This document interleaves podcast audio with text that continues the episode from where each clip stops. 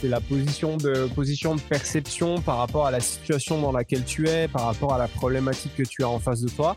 Et j'aime beaucoup ce que tu dis euh, quand tu expliques ce cas de personne qui se fait mentorer par quelqu'un qui a un skills que lui n'a pas. Et en fait, c'est ça. nous, les entrepreneurs, euh, on est, euh, on est multitâche. Euh, on est multitâche. On sait faire plein de choses bah, parce que c'est notre, c'est notre activité professionnelle qui le, qui le demande. Et je trouve que dans le domaine du coaching sportif, j'ai l'impression que c'est d'autant plus souligné. cette, cette capacité à être pluridisciplinaire. Cela étant dit, on peut pas être bon partout. Et à un moment donné, quand je ne sais pas faire quelque chose, j'ai plusieurs possibilités qui s'offrent à moi. La première, c'est de déléguer.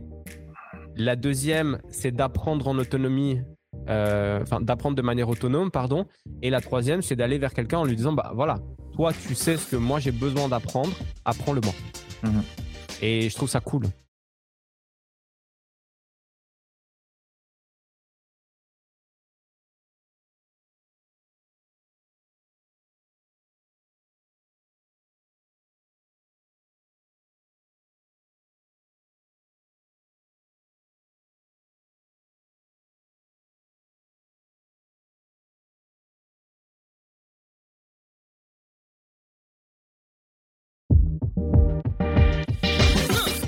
Andy Poiron, entrepreneur et amoureux de sport. Je suis le propriétaire de Eway, un centre de coaching hybride à 360 sur Dijon, et également consultant où j'aide les coachs sportifs et les propriétaires de studios, de box CrossFit et de clubs de fitness à développer leur entreprise. Le fitness est une passion et c'est aussi un business. Dans ce podcast, le business du fitness, je vais à la rencontre de personnes ordinaires qui vous partagent leur expérience extraordinaire. Au programme, on parle de leur parcours, de comment elles en sont arrivées là, et également de leurs difficultés, de leur succès et de tous les éléments qui peuvent vous donner des idées pour votre propre entreprise. Se nourrir des autres est l'un des moyens les plus simples d'accélérer son propre parcours personnel. Donc faites-vous plaisir, écoutez, prenez des notes, laissez-vous inspirer et très bonne écoute. Dans l'épisode du jour, j'ai le plaisir d'inviter Ken Porcher, personnel trainer à Lausanne et formateur dans les métiers du personal training. Ken a un parcours hyper inspirant. Il nous explique comment il a plongé dans l'univers du fitness et comment aujourd'hui il a développé un centre de personal training en parallèle de son métier de formateur. On a parlé de plein de choses passionnantes avec Ken. Comment démarrer en tant que coach sportif dans un club de fitness? Comment monter un centre de personal training en moins de deux mois? Comment se lancer rapidement? Comment mieux vendre comment planifier sa création de contenu et encore beaucoup d'autres choses. Bref, je ne vous en dis pas plus et je laisse place à notre conversation avec Ken Porcher. Bienvenue sur ce nouvel épisode du Business du Fitness et aujourd'hui, eh bien, je suis avec euh, Ken Porcher. Salut Ken. Hello Andy. Comment vas-tu? Écoute, je vais très bien. Euh, merci beaucoup pour l'invitation. C'est très cool. Yes. Bon, euh, on, va être transparent. on a déjà fait, on a déjà enregistré ce que je disais en off. C'était la, la première fois que ça m'arrivait, on a déjà enregistré le podcast et en fait, euh, ben, on s'est aperçu qu'au niveau de la technique, c'était pas, voilà, on n'entendait pas super bien. Donc, euh, je me suis dit le, mieux, c'est de le réinviter et euh, de, revenir. tu vas nous repartager ton histoire qui était hyper inspirante. Donc, c'est pour ça que je, voilà, je réinsiste sur le, sur le sujet. Est-ce que déjà tu peux te présenter, Ken, pour ceux qui ne te connaissent pas? Bien sûr. Euh, du coup, ben, Ken Porchet, euh, je vais, j'ai 34 ans, j'aurai 35 ans cette année. Euh, je suis entrepreneur dans le monde du fitness. J'ai trois activités différentes. Une activité, le, mon core business, c'est le coaching sportif. Je rends monsieur et madame tout le monde plus athlétique. je fais de la formation principalement pour euh, pour FitsPro, euh, école qui forme au métier du fitness en Suisse romande. Et puis j'accompagne les entrepreneurs dans le domaine du sport à développer leur business. Et t'es papa aussi. et je suis papa. Euh, ça fait ouais, ça c'est mon job principal. Donc je suis papa d'une d'une petite fille qui a qui a eu il y a pas longtemps une année et demie et euh, je suis marié et en couple depuis bientôt huit ans. Voilà un peu le le pitch d'entrée. Yes, ok. Euh, juste avant d'aborder ces, ces quatre, euh, quatre métiers passionnants, mm-hmm. euh, le Ken tout petit. Ouais. Comment, comment tu t'es construit? Comment tu justement comment si tu arrives à justement faire cette rétrospective, de te dire comment j'en suis arrivé là aujourd'hui, mmh c'est souvent ce qu'on a pu bâtir avant. comment, qu'est-ce que tu pourrais nous partager par rapport à ça? Pendant longtemps, j'ai grandi dans un quartier en fait où j'étais le seul enfant. Mmh dans, en fait, dans la rue dans laquelle j'habitais, j'étais le, j'étais le seul enfant. Et du coup, je passais beaucoup de temps, euh, beaucoup de temps seul, ce qui euh, me dérangeait pas parce que de nature, je suis euh, plutôt timide euh, et réservé et introverti en général, ça va avec. Et du coup, j'aime bien rester du temps seul et je passais pas mal de temps seul à voilà jouer, à me faire des histoires. J'avais un grenier en fait et je passais la quasi-totalité de mon temps dedans. Euh, j'ai gardé cette timidité et ce côté introverti pendant, pendant longtemps et même aujourd'hui euh, en société, en dehors du monde professionnel, euh, je suis plutôt quelqu'un qui reste en retrait. Je, je, précise bien dans le milieu privé parce que dans le milieu professionnel, c'est plutôt l'inverse. ça a eu un impact. Comment tu expliques du coup la, cette différence entre le privé et le professionnel du coup par rapport à ça? J'ai très confiance en moi dans, enfin, j'ai très confiance en moi. C'est pas très français. Euh, j'ai une confiance en moi assez appuyée dans mon industrie, dans l'industrie du fitness et dans l'industrie du coaching. J'ai encore beaucoup, beaucoup de choses à apprendre. Euh, et je sais que euh, ce que je pense être juste aujourd'hui peut très bien être faux demain si je l'observe d'une autre manière. Mais cela étant dit, euh, j'ai confiance en mes connaissances et en mes capacités. Et je pense que ça me donne de l'assurance pour être plus euh, extraverti et euh, me mettre en avant dans, dans, le domaine professionnel, à l'inverse, à l'inverse du privé. Mmh et en fait, ce qui est intéressant, et j'ai réalisé ça assez récemment, on, on, parle toujours, tu sais, en termes de défauts, en termes de qualité.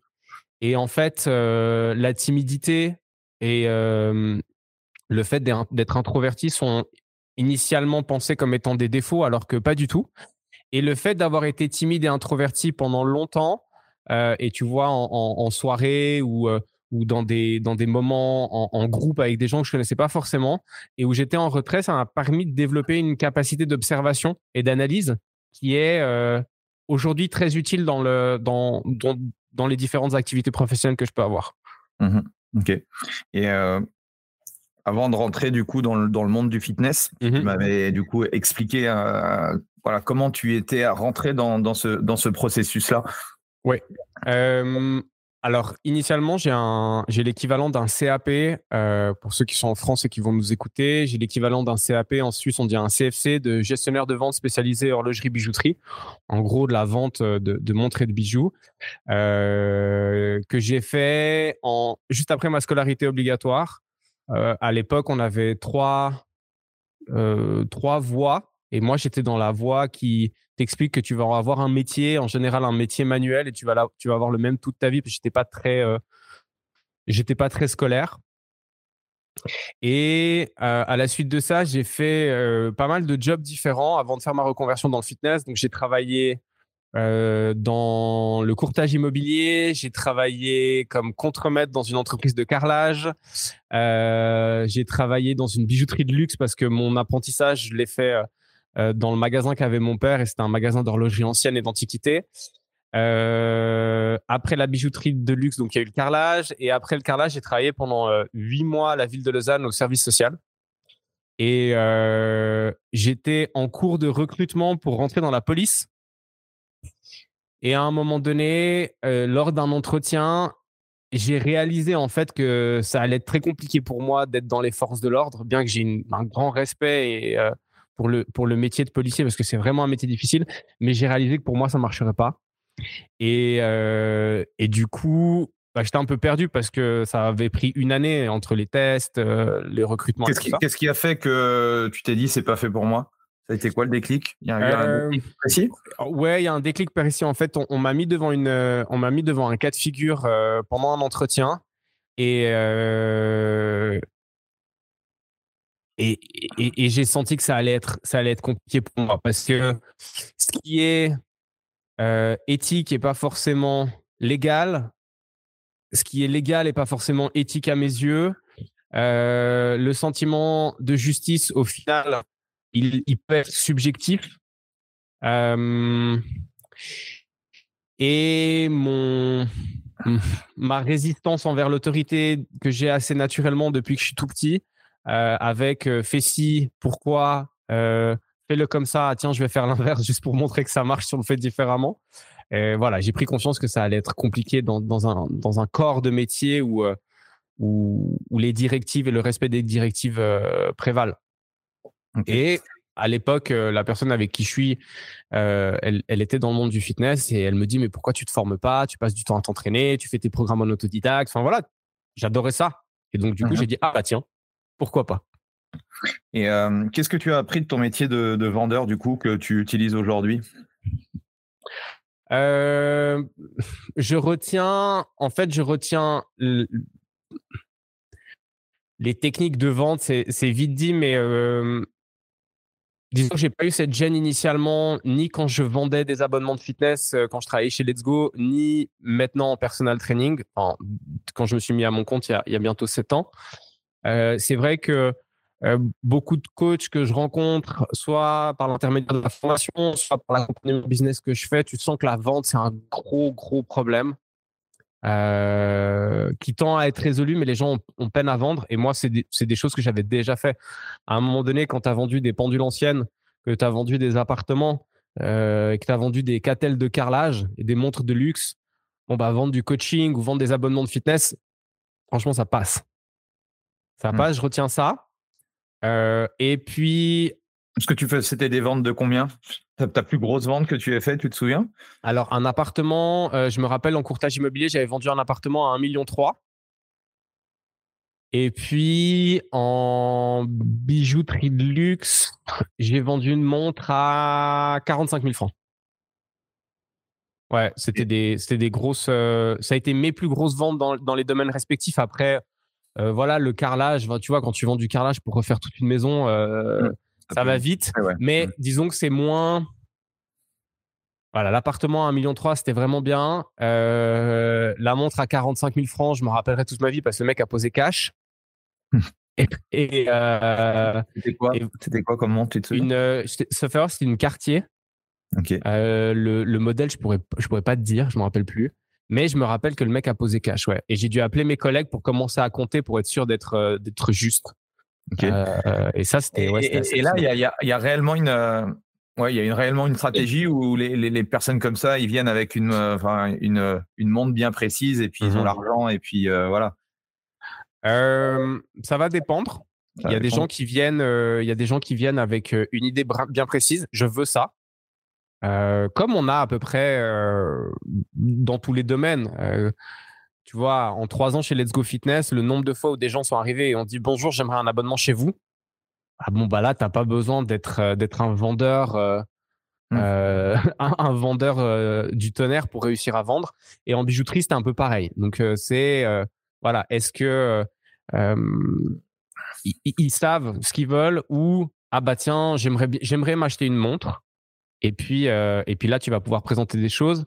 Là où c'est Là où c'est euh, très particulier, c'est qu'il y a des gens en fait qui vont économiser pendant une grande partie de leur vie pour s'offrir la montre qui les fait rêver. Euh, et c'est pas forcément la montre à laquelle toi tu penses quand tu travailles dans une bijouterie, donc c'est pas forcément la plus chère. Euh, c'est pas forcément celle qui a le, le, plus de complexité technique, mais ça va être la montre parce que c'est la montre qui l'a fait rêver. Et des fois, c'est c'est économiser pendant 10 ans pour une montre qui qui vaut peut-être 3000 ou 5000 francs. Et puis pour eux, c'est vraiment une somme. Et je trouve ce genre mmh. de vente très touchante euh, plutôt que, bah voilà, je viens acheter ma 26e euh, montre qui coûte, euh, qui coûte 40, 40 000 balles. Donc, donc voilà, c'est. Tu, touchais des, un pourcentage sur les ventes pas, pas, en, pas en bijouterie. D'ailleurs, ça, a été le, le travail où j'ai été le plus mal payé de toute ma vie. Je devais gagner, si je me trompe pas, j'avais un 100% et je gagnais entre 3006 et 3800 francs suisses par mois. Donc c'était vraiment pas, euh, c'était vraiment pas grand chose. Mais euh, et j'en garde, j'en garde une bonne expérience. pour ceux du coup qui ont des, des freins à la vente, euh, qu'est-ce que tu pourrais euh, nous partager du coup mmh comme, euh, comme cheminement un petit peu mental? Parce que je pense qu'il y y a beaucoup de psychologie mentale là-dedans. qu'est-ce que tu pourrais nous, nous dire? Je... Il faut d'abord travailler sur soi, c'est-à-dire que le produit que tu vends, et surtout quand tu es à ton compte en tant que personal trainer, parce que c'est ce qui intéresse aussi tes, auditeurs, tu as besoin d'avoir un produit avec lequel tu es aligné. Ça veut dire un prix avec lequel tu es aligné, un service avec lequel tu es aligné. Tu as besoin de croire en ton produit. Et comme en général, en fait, oui, on vend des, on vend des solutions parce que euh, les gens vont venir vers nous avec une problématique et nous, on va leur proposer nos, services pour régler la problématique. Euh, mais avant tout, le produit, c'est nous entre gros guillemets, c'est-à-dire que les gens vont venir faire des squats avec moi ou avec toi parce qu'il y a quelque chose dans ta personnalité ou dans la mienne qui leur a plu. Parce que mmh sinon, tu vas sur, euh, tu vas sur une app et puis tu fais des squats face à ton téléphone. Euh, mais il faut croire en soi pour, pour, pour pouvoir vendre, euh, se vendre soi-même. Et puis après, en termes de technique de vente, ce que je retiens, c'est que on a trop tendance en général à faire l'énumération des, des mmh, l'énumération technique de notre produit. Je vends tant de séances, voilà, caractéristiques techniques. Je vends tant de séances, je vends tant de séances, je fais ci, je fais ça. Et selon moi, il faudrait avant tout poser des questions à la personne, écouter activement ce que la personne elle nous dit, quitte à, quitte à noter et dire à la personne bah voilà, je note ce que vous me dites pour être sûr de, de, de tout enregistrer. Et puis ensuite, proposer un service qui correspond aux besoins de la personne. Et si tu es ceinture noire, euh, troisième dan de vente, bah, en fait, tu arrives à utiliser les, les mots, le référentiel, peut-être même la tonalité, le volume de la voix de la personne. Mmh Et de cette manière-là, on arrive vraiment à aller toucher l'aspect sentimental. Parce que la finalité, c'est qu'on dépense de l'argent pour se nourrir et se loger et s'habiller mais au final, on pourrait très bien vivre dans des choses, dans des endroits plus petits, avoir des habits moins chers et manger des choses qui sont standards. Et en fait, tout ce qui va au-delà de ce dont on a besoin pour survivre va directement toucher l'émotionnel. Mmh et ce qu'il faut à travers la vente, selon moi, c'est réussir à toucher cet émotionnel-là, de manière bienveillante évidemment, mmh parce que c'est toujours important. Parce que quand tu l'as compris, tu pourrais très bien faire les choses de manière malveillante, mmh euh, de manière bienveillante, et, aller toucher l'émotionnel des gens. Ok. Et euh, est-ce que tu as une piste de réflexion pour toucher l'émotionnel des gens? Comprendre pourquoi est-ce qu'ils comprendre pourquoi est-ce qu'ils viennent euh, et d'où l'intérêt de poser des questions. Comprendre qu'est-ce qu'il y a derrière. Euh, j'aimerais perdre du poids. Derrière, j'aimerais me sentir plus fort. Derrière, j'aimerais être plus musclé. et avant tout, réaliser que le coaching c'est un métier de service. comprendre avant tout que peu importe l'objectif des gens, pour la plupart, ils viennent, ils viennent pour un moment qui leur est dédié. Et mmh donc, nous, en tant que coach, on doit comprendre ça, créer une, créer une atmosphère, un temps en suspens pour eux, euh, pendant lequel eux ont plus besoin de penser à ce qu'ils doivent faire, comment est-ce qu'ils doivent le faire, et où nous, on se, on se substitue à eux pour prendre soin euh, de leur personne pendant euh, le temps qu'ils nous allouent. Mmh ok. Et il y a un truc qui me, qui me choque souvent quand je, pose la question à, la plupart des, des personal trainers, c'est que très peu ont déjà testé un personal trainer. C'est-à-dire que mmh je leur dis, est-ce que vous avez déjà testé? Est-ce que vous avez donné euh, alors chez nous, c'est on va dire 70, 80 euros. Pour vous, c'est mmh peut-être plus 100, 120. Bon, bref, quel que soit le, le chiffre, euh, il y a très peu de personnes euh, qui ont testé quel est le service d'un personal trainer. Mmh Qu'est-ce que tu en penses par rapport à ça, toi? Je pense que c'est très compliqué de faire réaliser à nos futurs clients l'importance d'allouer des ressources financières pour qu'on les prenne en charge si nous-mêmes on comprend pas cet intérêt. Euh, moi, j'ai été euh, coaché en alors en par un personal trainer en salle de fitness en 2000 euh, si je me trompe pas, c'était en 2014 que je me suis blessé à l'épaule, je me suis fait opérer et j'avais besoin de quelqu'un pour me remettre sur les rails, pas pour me motiver, mais pour me retenir. Ça veut dire, ben voilà, en fait, moi, je sais que si je reprends tout seul, je vais me faire mal parce que je vais vouloir aller trop fort et trop vite. Et en fait, j'ai juste besoin de quelqu'un qui soit derrière pour, pour me retenir. plus tard, j'ai été coaché en, boxe anglaise. Je faisais, une à deux séances par semaine avec un, coach en privé. j'ai fait des séances de personal training en escalade. j'ai été coaché à distance pendant trois mois au début de l'année 2022 pendant, ouais, pendant trois mois ou un peu plus. Euh, l'année passée. Cette, culture d'accompagnement, tu mmh c'est venu comment? Ah, euh, ma mère avait un coach quand elle était, quand moi j'étais plus petit pour faire du sport. Et puis, euh, et puis moi, bah, je réalise que mes connaissances, elles ont des limites. Que je réfléchis à des problématiques toujours à partir de ma position et donc je vois les choses à partir d'un angle précis. Mmh. Et que si je veux pouvoir voir les choses à partir d'un autre angle ou passer des, passer des paliers ou casser des plafonds de verre, l'expression, elle est, elle est laissée au choix, euh, j'ai besoin de quelqu'un d'autre. Et là, mmh. typiquement, euh, tu vois, je fais, du, je fais du coaching business pour les coachs.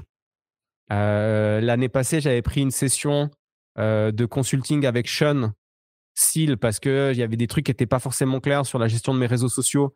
Et puis c'était super cool parce que ça m'a fait du bien d'avoir quelqu'un d'autre pour réfléchir à ma problématique. Euh, aujourd'hui, je suis en mentorat avec, euh, avec Floravis de Find euh, pour retravailler mon canal d'acquisition client parce que j'ai la tête dans le guidon et puis je vois pas forcément où je fais faux. Et, et je trouve que ça me donne pas pas moins de légitimité à coacher en business quelqu'un d'autre. Mmh. Donc, euh, non, je pense que c'est hyper important. Et en plus de ça, déjà, c'est important pour comprendre l'intérêt et donc, du coup, être plus à même de le faire comprendre aux autres.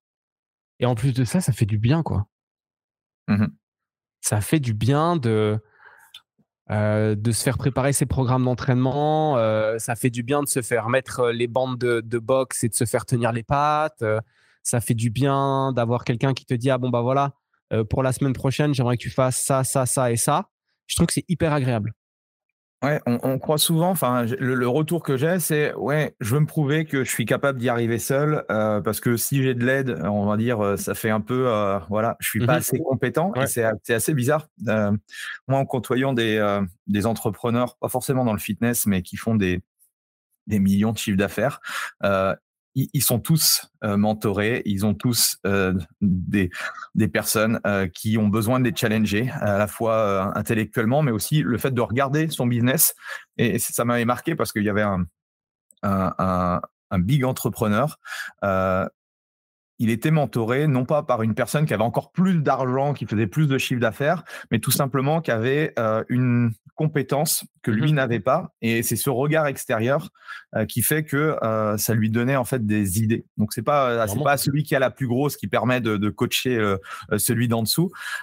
Et, je le vois moi à travers les les, les, masterminds ou des choses comme ça. Mmh le fait les échanges te font dire ah ouais ok moi je voyais le euh, comme tu disais, un angle comme ça. Et mmh lui, il, il a tourné le, le, problème. Et effectivement, si on tourne le problème, on voit plus du tout les, les mêmes solutions. Et ça, c'est ça qui est hyper intéressant. C'est la, c'est la position de, position de perception par rapport à la situation dans laquelle tu es, par rapport à la problématique que tu as en face de toi.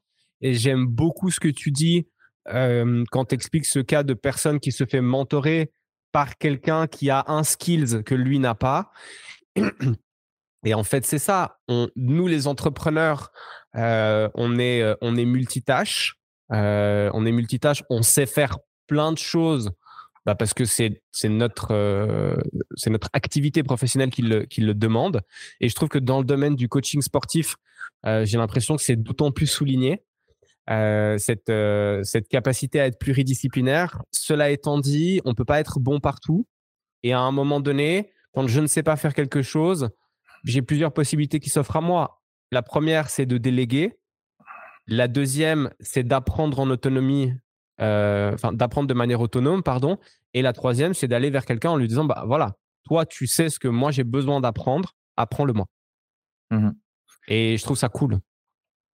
Et du coup, si on revient un petit peu sur, sur ton, ton chemin, du coup, tu rencontres l'école de formation FitzPro et c'est là tu, où tu découvres un peu. alors, tu avais déjà découvert un peu l'univers en tant que client mmh du, fitness. Et, je me souviens que tu nous avais, enfin, tu m'avais expliqué comment comment ça s'était passé. Mmh c'est quoi ta rencontre avec avec tout ça? La rencontre avec le fitness, je, dois je dois l'avoir fait aux alentours de 10 ans où j'allais faire des ma mère allait faire des cours d'aérobic en salle de fitness. Et, j'ai le souvenir d'avoir fait un ou deux cours de step et d'aérobic avec elle. elle avait aussi des cassettes de Jane Fonda où elle faisait les exercices à la maison à l'époque où il y avait encore des VHS et des magnétoscopes. Yes. yes. et puis moi, je, je pousse la, la porte d'une salle à l'âge de 15 ou 16 ans. C'est un Let's Go Fitness. Euh, mmh c'est le Let's Go de la Board au centre-ville de Lausanne. C'est le premier Let's Go. Et derrière la réception, il y a bah, le, le, le, fondateur de Let's Go, dont Jean-Pierre Sacco. Et je vois cet immense bonhomme derrière cette réception. Et, et, je repars avec un abonnement de deux ans parce que le mec, c'est juste un tueur en vente. Euh, et du coup, je m'entraîne euh, très régulièrement pendant, pendant dix ans quasiment, avec des pauses euh, je pense que j'ai dû faire une pause d'un an euh, où j'ai plus rien fait. Et puis j'ai fait quelques pauses parce que je consacrais mon temps à faire euh, d'autres sports. À la base, je viens des sports de combat et j'en ai. La seule fois où j'ai arrêté, c'était pour jouer au rugby. Mmh j'aime bien les sports où on, se castagne. dans le consentement mutuel, évidemment, c'est important de le préciser. Et puis à 25 ans, donc je fais à, 25 ans, je fais ma reconversion. Je cherche une école qui forme au métier du fitness et tu, tu, tu vas dans Google, tu tapes école fitness suisse FitzPro sort, c'est les leaders en Suisse romande. Puis voilà, j'ai mon rendez-vous pédagogique, euh, je discute, ah bah voilà, j'aimerais faire ci, j'aimerais faire ça. Je démarre ma formation le 4, le 3 ou le 4 janvier 2014. Et puis, euh, en cours de formation, euh, à l'époque, ben, François Victor était un des formateurs sur le, pôle du, de Lausanne et était directeur, sous-directeur chez Let's Go. Et en fait, euh, en formation, il vient me donner sa carte de visite en me disant, bah voilà, euh, ton profil nous intéresse, envoie-moi ton CV. Et moi, je me rappelle, je décolle 50 cm au-dessus de ma chaise et, et, je ratterris pas avant, euh, avant la fin du week-end. je commence à faire des remplacements, ça se passe bien et je suis engagé d'abord comme auxiliaire, ensuite comme instructeur et puis comme manager d'un manager d'un club d'un club au centre-ville. Qu'est-ce que, tu as appris là, toute cette période-là, les enseignements? Est-ce que, justement, la, enfin, ce que tu as appris euh, à l'école mmh et la réalité de terrain, est-ce qu'il y avait euh, deux mondes différents? Comment, comment tu l'as senti, toi? Euh, Par rapport à ce que j'avais eu en cours, tu dis avec Fitz? Non, franchement, c'était assez, assez représentatif parce que ben, mon formateur principal, c'était David, David Cretin. et le mec est très, très terre à terre et très honnête sur ce que tu vas retrouver sur le marché. et d'ailleurs, moi, aujourd'hui, en tant que formateur, j'ai gardé un peu cette, ligne directrice où je vais expliquer clairement aux, futurs coachs ce qu'ils vont retrouver sur le, sur le terrain. Je veux pas qu'il y ait de, je veux pas qu'il y ait de désillusion. Mmh Donc non, j'ai fait des jobs avant ça où j'étais pas spécialement content de comment ça se passait, pas spécialement content de ce que je faisais. Et donc non, là, je suis en, salle, c'est cool. Il y a des choses qui sont pas sympas, tu vois, nettoyer des machines, plier des linges, vais aller nettoyer les douches, c'est pas ce qu'il y a de plus fun. Mais il y a aucun job où tu aimes 100% de ce que tu fais. Même aujourd'hui, je suis à mon compte et j'aime pas 100% de ce que je fais. Donc donc non, j'ai pas trop de, j'ai pas eu l'impression qu'il y a eu un une grosse différence entre la théorie et puis le, la, la, pratique, la réalité du terrain. Euh, et franchement, j'ai adoré. C'était vraiment cool. Après, j'étais dans un club qui était très sympa, dans le sens où j'ouvrais à 9h, je fermais à 21h. On était fermé le samedi après-midi et le dimanche. Les jours fériés fermés parce que dans un centre commercial. Donc ça, c'était cool. Mmh. Mais euh, c'était une belle période. J'ai donné des cours co, j'ai fait de la formation à l'interne, j'ai fait des évaluations de, euh, de stagiaires. Non, franchement, c'était très, c'était une, belle période. Ok. Et c'est là où tu commences à, faire du personal training? Alors, euh, chez Let's Go, je suis salarié. Euh, on ne pouvait pas à l'époque et on peut toujours pas maintenant, même si je crois qu'ils ont essayé, être salarié et faire du personal training. Et donc, en 2015, je fais ma formation de personal trainer. En 2016, je fais mon brevet fédéral d'instructeur fitness. Et puis, j'ai une discussion avec, avec François et je lui demande, OK, ben, là, à la fin de l'année, ça fera trois ans que je suis, je suis manager. C'est quoi la suite? Et la suite, c'est responsable régional. Donc, tu chapotes plusieurs clubs. Et dans cette suite, ce qui me plaît, ce qui me plaît pas trop, et pourtant certains adorent et je comprends tout à fait, c'est qu'il y a plus ou beaucoup moins de coaching.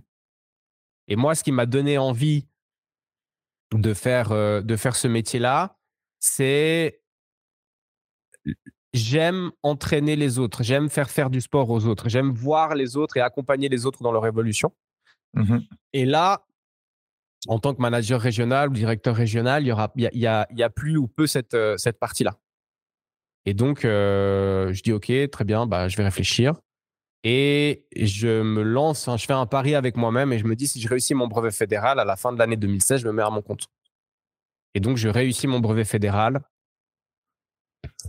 Et du coup, euh, je donne ma démission. Alors, je la donne avec six mois d'avance, le temps qu'on retrouve un manager, que si, que ça. Puis voilà, moi j'ai une très bonne relation avec, euh, j'avais une très bonne relation avec mes patrons. Et du coup, euh, début 2017, je me mets à mon compte. Et là, je travaille à l'époque, en 2017, je prends une sous-location chez Let's Go comme personal trainer et j'attaque, euh, j'attaque le 4 janvier 2017 mes premières séances de coaching.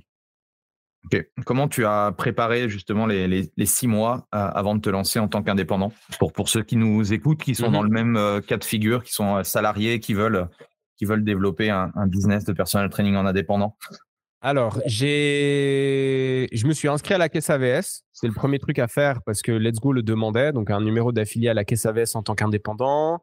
J'ai souscrit à une assurance responsabilité civile professionnelle j'ai libéré de l'argent que j'avais accumulé sur mes deuxième, mon deuxième pilier. C'est la prévoyance en Suisse, une partie de la prévoyance. J'ai créé une identité visuelle, un logo, des t-shirts que j'ai utilisé pendant un an parce qu'au final ça marchait pas, mais c'est pas grave. Euh, j'ai préparé des cartes de visite et en fait, ce que j'ai surtout fait avec l'autorisation de mes patrons, c'est que j'ai commencé à démarcher les clients du club dans lequel je travaillais.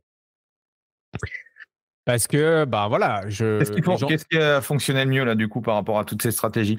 Absolument rien. Ok.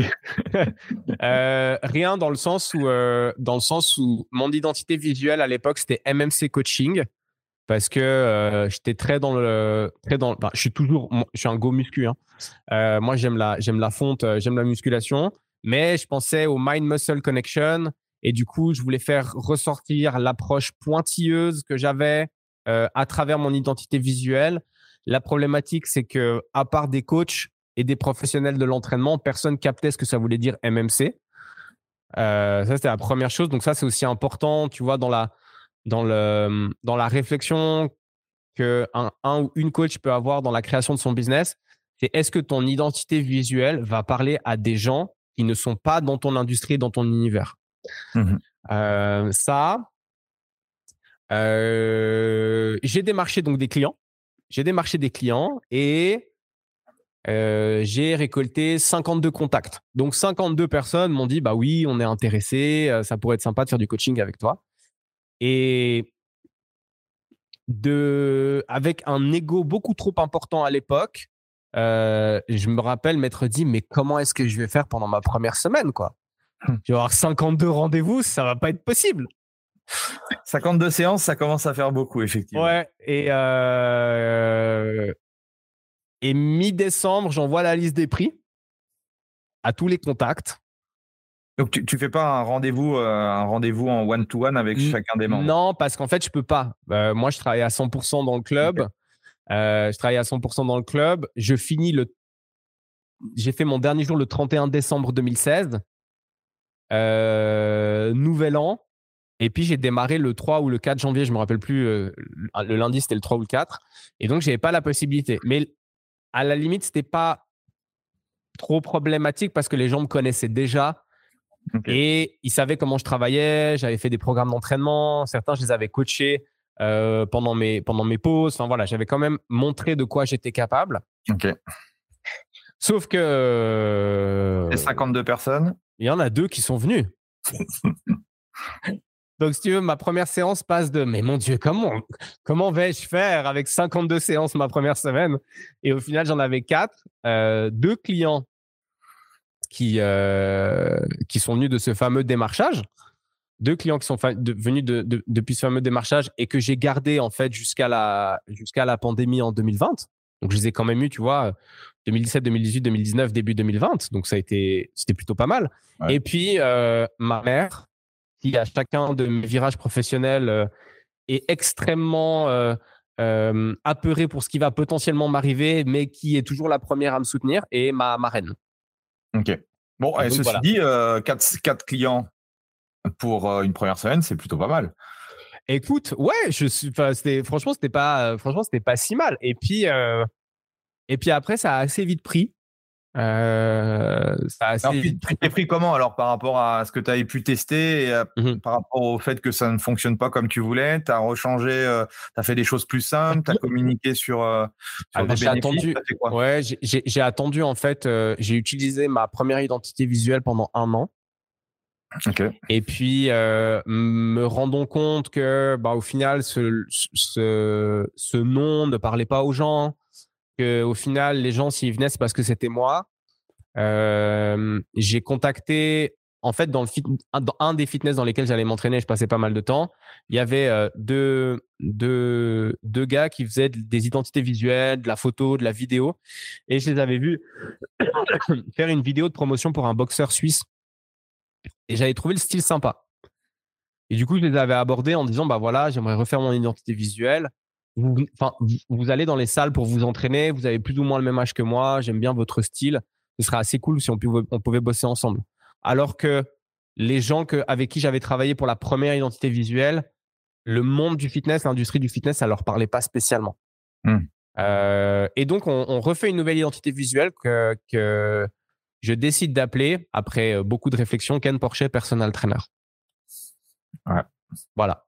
Et, euh, et mon logo, eux m'inventent un logo où en fait c'est euh, six traits euh, qui sont euh, ben, 3 et 3. en, en trigrammie chinoise, c'est le signe de la Terre. Et en fait, en fait c'est juste une plaque de chocolat. Ok.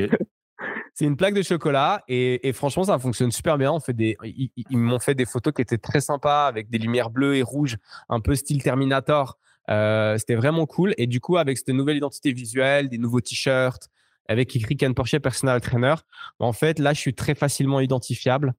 Mmh. Euh, en plus de ça, bah, tu vois, j'ai un prénom qui, euh, qui est assez peu commun.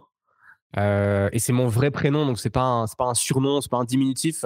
c'est vraiment Ken, K-E-N. Porsche, bah, ça, les deux mis l'un avec l'autre, ça fait, euh, ça, fait son effet. Donc, euh, donc voilà, nouvelle identité visuelle et ça a très bien fonctionné euh, pendant toute la période que j'ai fait chez Let's Go. Ok. Et, et du coup, comment tu, comment tu arrives à, à, à, lancer ton activité? Tu passes de, de 4 à, à 8, de 8 mmh. à comment, je, passe de, je passe de 4 à, à 6 et de, de 6 à 8 et de 8 à 10 et puis, et puis ça, ça augmente au bout de, au bout de six mois, euh, alors, le premier été, je ramasse une gifle monumentale parce qu'en fait, je vois tous mes clients se barrer parce que c'est les vacances et bah, du coup, je m'y attendais pas. Et là, je fais une. Euh, on, peut dire des, on peut dire des gros mots dans ton podcast ou pas? Ouais. Là, je fais une grosse connerie. Et en fait, j'appelle mes, mes anciens collègues managers de club et euh, je leur dis les gars, j'ai pas, j'ai pas, j'ai pas, j'ai pas de séance filez-moi des heures en réception, s'il vous plaît. Euh, et puis, je mets un peu la couche en disant, bon, bah voilà, je suis un ancien manager de club. Enfin, moi, tu n'as pas besoin de me dire ce que je dois faire, je le fais en autonomie et du coup, je me vends comme ça. Et euh, je chope plein d'heures pendant l'été. Et en fait, ça a été une grosse erreur, euh, mais qui, a, qui est compréhensible parce que, bah voilà, j'ai eu peur. mais ça a été une grosse erreur parce qu'en fait, pendant les semaines où j'ai fait des remplacements, j'ai été contacté par un ou deux clients que j'ai pas pu prendre en charge parce que justement, je n'étais pas disponible. Et au final, euh, ben voilà, 25 francs de l'heure pour faire des remplacements versus 130 une séance. Ben voilà. Donc j'ai appris de cette erreur-là. Et puis je dirais que à partir de septembre de la première année d'activité, euh, j'étais rentable. Je gagnais pas beaucoup. La première année, j'ai fait euh, la première année, j'ai fait 47 000 francs de chiffre d'affaires. Euh, c'est pas énorme, mais euh, euh, voilà, j'ai pas eu besoin d'emprunter de l'argent. J'ai eu aucune poursuite et aucune dette pendant cette première année. Mmh et, et, ma femme qui était, euh, ben voilà, de mon côté, qui me, qui, qui me, qui m'aurait soutenu en cas de besoin, a pas eu besoin de, a pas eu besoin de, tu vois, de, de compenser ce que moi j'arrivais pas à gagner. Donc, euh, donc c'était assez cool. Et comment j'ai eu mes premiers clients? Ben observation. C'est-à-dire, euh, je fais mes séances avec mes clients, on me tape sur l'épaule à la fin de la séance. Ah tiens, je suis intéressé. Euh, beaucoup de clients envoyés par les instructeurs des clubs parce que je m'entends bien avec tout le monde. Il y, a, beaucoup de coachs qui travaillent dans des fitness qui me disent ouais Andy euh, c'est j'entends souvent qu'il faut aller discuter avec les membres mais j'ai peur de les déranger où ils sont avec des écouteurs et tout c'est quoi ta parade à toi? Alors euh, ma timidité naturelle euh, me pose de gros problèmes dans ce genre de situation parce que euh, j'arrive pas et en fait à l'idée d'aller déranger quelqu'un, enfin déranger, à l'idée d'aller interrompre l'entraînement de quelqu'un parce que tu les déranges pas si tu le fais de la bonne manière, en fait j'ai déjà la voix qui tremble et les mains moites. Donc comme je vais pas du tout être bon là-dedans, euh, je le fais pas. Par contre, je vais attendre le moment où euh, la personne, elle va, euh, tu vois, par exemple, tu croises la personne dans les vestiaires, euh, tu croises la personne à la réception, tu croises la personne en fait dans le supermarché qui est à côté du club, parce que quand elle a fini de, de faire son entraînement, elle va s'acheter son sandwich ou je sais pas moi sa salade. Et en fait, c'est sur ces moments-là que j'essaie de créer la conversation. Dans le mmh. club, moi ça, moi ça me gêne de le faire et si je suis gêné, je sais que je vais mal le faire. Mmh Donc, j'évite. Mais j'essaie de trouver d'autres moments. donc, c'est des, voilà, c'est des, des, temps comme ça. Ce qui, moi, fonctionne. Vas-y, vas-y, excuse-moi. Euh, ce qui, moi, fonctionnait bien, c'était la, recommandation par les instructeurs qui sont en réception. Ok. Donc, euh, ce que tu appelles instructeur, c'est des, des, des, personnes qui, étaient, qui faisaient les cours collectifs, par exemple, c'est ça? Euh, Fitness trainer, prof de cours co, et eux, ben voilà, eux, ils sont là. Et moi, je. Bah, de base, je suis quelqu'un de sympa. Mes parents m'ont bien éduqué. Et ça, je les, franchement, je les remercie tous les jours. Parce qu'en fait, c'est des choses toutes bêtes. Mais euh, bah déjà, hello, comment ça va? Souvent, il y, a un... fossé qui se creuse entre l'instructeur et le personal trainer. le personal trainer, il a des fois tendance à penser que parce qu'il est personal trainer, il est meilleur que les autres. Mais dans la réalité, c'est pas du tout le cas. C'est beaucoup plus compliqué de donner des cours euh, d'être instructeur dans, un, dans un fitness ou, euh, ou d'être manager de club que d'être personal trainer. Quand tu as un client en face de toi, c'est facile d'être. Facile. C'est aisé d'être d'être bon. Mais voilà, des petites choses. Viens, je t'aide à plier les linges parce que je vois que tu es un peu dans le jus. Euh, tu me fais un café, je vais laver la tasse et puis je lave tout ce qu'il y a dans l'évier en même temps. Enfin, des choses, en fait, des choses d'être humain normal euh, mais qui. Euh, mais comme, comme, aujourd'hui, c'est comme aujourd'hui, c'est exceptionnel ce genre de choses. Tout de suite, ça fait la différence, quoi. Bah et, euh, et, au final, ah, Georges, pourquoi est-ce que tu m'as envoyé six personnes pour du coaching? Bah parce que t'es sympa. Ouais. Ok. Ça, ça, vaut le coup de laver deux trois tasses et puis de plier. Ah, bah, c'est clair, tu vois. Et puis après, ben Georges, il a son, il a son, son, son fils qui naît. Alors ben voilà, t'amènes un petit doudou. Enfin, tu te comportes comme un, comme un être humain bienveillant. Et, et c'est du, du marketing qui te, qui te demande un petit peu de temps. Euh, et au final, qui rapporte beaucoup. J'ai fait un podcast ce matin où je, donnais justement des, des, stratégies dans un club de fitness. Et c'est clair que euh, la team, parce que pour moi, c'est une team, hein, quand euh, bah, ta team, si, si tu arrives justement à connecter avec avec elle, euh, toutes les personnes peuvent effectivement t'amener euh, t'amener des contacts et des prospects idéaux. Donc, euh, c'est clair que bon, ça, c'est de la relation humaine. Hein. moi, je pense que c'est ça. C'est un, pour moi en tout cas, ce qui a très bien fonctionné, c'est un, la relation humaine. deux, le fait de passer du temps dans les clubs à m'entraîner. Mmh. Et donc, voilà, tu viens, tu fais ta séance, tu vas te changer, tu sors avec ton t-shirt de personal trainer ou tu fais une séance avec un client, tu as ton t-shirt de personal trainer, tu vas dans les vestiaires, tu ressors pour aller t'entraîner. Ça. Et puis, l'utilisation dans mes entraînements ou dans les entraînements de mes clients des exercices qui sortent un peu de l'ordinaire sans être du bullshit training. Et mmh. c'est des choses comme, alors maintenant un peu moins, mais tu vois, la pal of press, des exercices de mobilisation articulaire, du farmer walk, des choses comme ça qui sortent un peu de ce que les gens ont l'habitude de voir.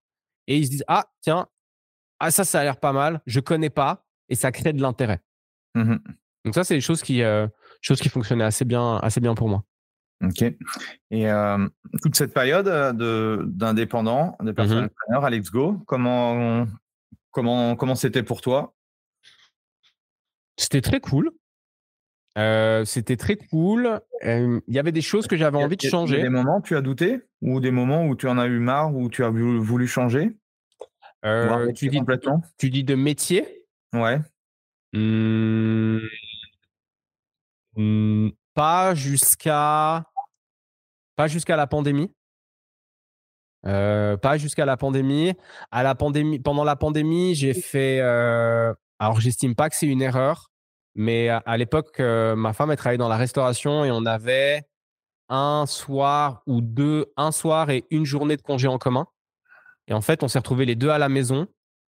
Et, et du coup, j'ai juste profité en fait. Mmh. depuis 2018, je travaille pour FitzPro les week-ends. Donc j'enchaîne. Euh, week-end de formation, semaine de coaching, week-end de formation, semaine de coaching. Et là, en fait, j'ai juste dit, ok, je mets tout sur pause.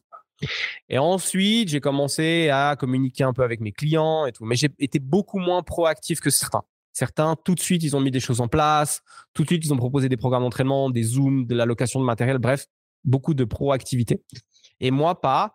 Et quand les clubs ont réouvert, ça a mis un petit peu plus de temps que les autres pour se relancer.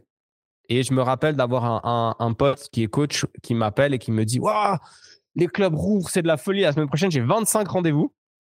Et moi, j'avais euh, genre trois coachings. Hmm. Et là, je me suis interrogé, je me suis dit Waouh, attends, est-ce que je suis vraiment en train de, que je suis vraiment en train de faire juste? Est-ce que je suis vraiment fait pour ça? Et puis, euh, je me suis fait saucer par ma femme qui m'a dit bah déconne pas, euh, tu vas pas commencer à aller. Puis je me suis mis sur JobUp, tu vois, pour aller chercher du pour aller chercher du travail dans d'autres domaines. Et euh, et je me suis imaginé retourner dans un euh, dans un 8h 17h avec quelqu'un qui allait me dire ce que je devais faire, devoir aller au bureau à des horaires réguliers et tout. Puis j'ai dit ah bon, je vais chercher ça de ma tête. Et puis puis voilà. Donc ça a été la ça a été la seule fois où j'ai remis en question mon choix de, reconversion et de carrière. Euh, mais par contre, les conditions dans lesquelles je travaillais, oui, je les ai fait évoluer. En 2020, j'ai ouvert. Euh, initialement, le projet était avec ma femme, et puis finalement, après, elle est tombée enceinte, et donc ça a un peu euh, cassé l'idée de base. Mais en 2020, j'ai ouvert mon studio de coaching au centre-ville de Lausanne. Euh, Quelle était ta réflexion par rapport à ça, du coup? Passer d'un modèle, euh, d'un modèle indépendant à la liberté d'avoir un studio? À l'époque, le... la manière dont la pandémie a été gérée par le quality manager des personal trainers de Let's Go, et je dis bien par le quality manager parce qu'au final, ce n'était pas, pas Let's Go, euh, ça a été franchement catastrophique. Ils voulaient venir nous faire bosser alors que c'était interdit. Enfin voilà, c'était. Et puis il y a eu des trucs qui qui m'ont pas plu. Et, et je pense que j'ai eu besoin de j'ai eu besoin de casser la relation. J'avais aussi envie de euh, d'avoir ma propre autonomie dans le sens où euh, du jour au lendemain, on n'a plus pu travailler, on n'a plus le choix. Et je me suis dit, bah, si j'ai ma propre structure, j'aurai plus de marge de manœuvre. Mmh euh, j'aurais plus de marge de manœuvre. J'avais aussi envie d'évoluer. Et même si j'ai pas beaucoup d'ego, ou en tout cas pas d'ego qui soit mal placé, euh, à l'époque, mon ego a parlé et euh, il a dit bah voilà, maintenant c'est le moment d'avoir sa propre structure. Parce que pour toi, c'était c'était quelque chose de supplémentaire, le fait d'avoir ton studio? C'était pour moi à l'époque, et maintenant ça a changé, je pense qu'on va, on va y venir. Euh, pour moi, à l'époque, c'était ouais, c'était euh, je passe au niveau supérieur. Ok, ok, ok. Je passe au niveau supérieur parce que j'ai ma propre structure, j'ai mes propres machines, j'ai mon propre équipement. Euh, je passe moi-même le balai, l'aspirateur 36 fois par semaine. et donc, ouais, j'estimais que c'était, j'estimais que c'était une évolution. Et pour ceux qui nous écoutent et qui veulent monter un studio, on, fait mmh comment? Ça fait comment pour euh, C'est quoi les grandes étapes? Euh, bah, Trouver l'emplacement, c'est le premier truc. Bon, ça s'est euh, fait rapidement, hein, il me semble, toi. Ouais, ça s'est fait. Alors, moi, je prends en général toujours mes décisions de manière très brutale et très rapide. En fait, je cogite beaucoup, puis au moment où j'ai fini de cogiter, ben, je mets les choses en action, puis là, ça va vite. Mais du coup, j'ai j'ai ouvert le 1er août 2020 et euh, j'avais eu la réflexion, peut-être, euh, j'avais pris la décision deux mois, deux, mois et demi avant. Euh, On peut monter un club en moins de trois, un studio en moins de trois mois. Ouais. En fait, il y a, y a, deux, trois, deux, trois hmm, prérogatives à, garder en tête. Si tu veux ouvrir rapidement, c'est un, trouver un emplacement où il y a très peu de travaux à faire. Mmh. C'est-à-dire que moi, quand je suis rentré dans mon, dans mon studio de coaching, à part poser du matériel, et installer une lumière au plafond de la salle de bain et une lumière au plafond de l'entrée, j'ai eu zéro travaux à faire. Il y avait déjà la salle de bain. Euh, donc voilà, si tu veux réduire les coûts, c'est aussi le bon truc à garder en tête, c'est prends un endroit où tu n'as pas ou très peu de travaux à faire et si possible, si ces travaux tu peux les faire toi-même, c'est bien si tu es bricoleur. J'ai mmh pas un mur, j'ai pas un mur, j'ai posé deux lampes. Ouais, ça va. Même moi, j'y serais arrivé, je pense. Voilà, ça va, c'est pas, euh, c'est pas la mer à boire. Donc, en euh, un, euh, en un le, local. En deux, une fois du coup, que tu as la superficie, du coup, et que tu sais un petit peu l'agencement, tu réfléchis bah, du coup à l'agencement du matériel. Bah ouais. De ta spécialité. Puis après, ben, c'est c'est choisir le matériel, choisir avec quel équipementier tu vas travailler, passer tes, passer tes, enfin, passer tes commandes, écrire, euh, expliquer qu'est-ce que tu veux commander. Euh, selon le volume, bah, demander, essayer de négocier 1, 5, 10, 15%. Euh, demander aux contacts que tu as autour de toi, les gens que tu connais, s'ils connaissent pas le représentant de telle marque ou euh, je sais pas un gars qui bosse chez tel équipementier pour avoir des pour avoir des rabais parce que ça coûte vite beaucoup d'argent. Mmh euh, tout ce que tu peux gratter, tu, tu, le grattes quoi. Ouais, tout ce que tu peux gratter, tu le grattes. Et puis à un moment donné, c'est aussi un jeu. Ça veut mmh. dire, bon, bah voilà, tu sais que tu as le budget, mais tu demandes. Et puis tu demandes un peu plus. Puis on te dit non, alors tu demandes un peu au milieu, et puis après on te dit oui. Donc c'est. moi, je. en période, du coup, c'était période Covid, là. Est-ce que tu n'as pas eu, du coup, des, des, des, bonnes opportunités? Je voulais du matériel neuf. Ok. ça, c'était mon ego aussi qui parlait. je voulais du matériel neuf et j'avais une idée très précise de ce que je voulais. C'était surtout ça. Mm. Et donc, en ayant une idée très précise de ce que je voulais, je voulais aller droit au but dans l'acquisition du matériel dont j'avais envie. Après, bah, s'en est suivi plein. Une fois que j'ai eu fait les choix. C'était quoi le euh, budget? 40, 40 000 francs. Ouais, donc tu avais, euh, beaucoup de joujoux là. Ouais, 40, 40 000 francs de, de matériel. Euh, alors, dans les 40 000, je compte le site internet, pour le studio. Je compte le matériel d'entraînement, mais je compte aussi toutes les fournitures. Tu vois, les linges, euh, le savon, euh, les tournevis et les clés à molette dont tu as besoin pour pouvoir monter tes machines, parce que j'ai tout monté seul. Euh, tu vois, la perceuse, la peinture, la machine à café, la l'enceinte pour la musique, la décoration. Donc, je compte vraiment, vraiment tout. Tu te souviens combien tu as mis de temps là pour faire euh, C'était quoi? C'était euh, six semaines, un mois pour euh, une fois que tu reçois le matos? Alors je pense que tu l'as au compte-goutte, mais pour pour tout mettre. C'est même plus. On dit c'est même plus du compte-goutte. C'est de l'homéopathie en fait. c'est même pas du compte-goutte, c'est de l'homéopathie. La dernière pièce d'équipement que j'ai commandée en 2020, je l'ai reçue, je l'ai reçue cette année là, en janvier 2020. Oui, oui, voilà, c'était exceptionnel. Mais... Non, bah en fait, euh, quand j'ai démarré, euh, j'ai acheté une partie de mon équipement chez FitzPro. Ça, ça est arrivé assez vite.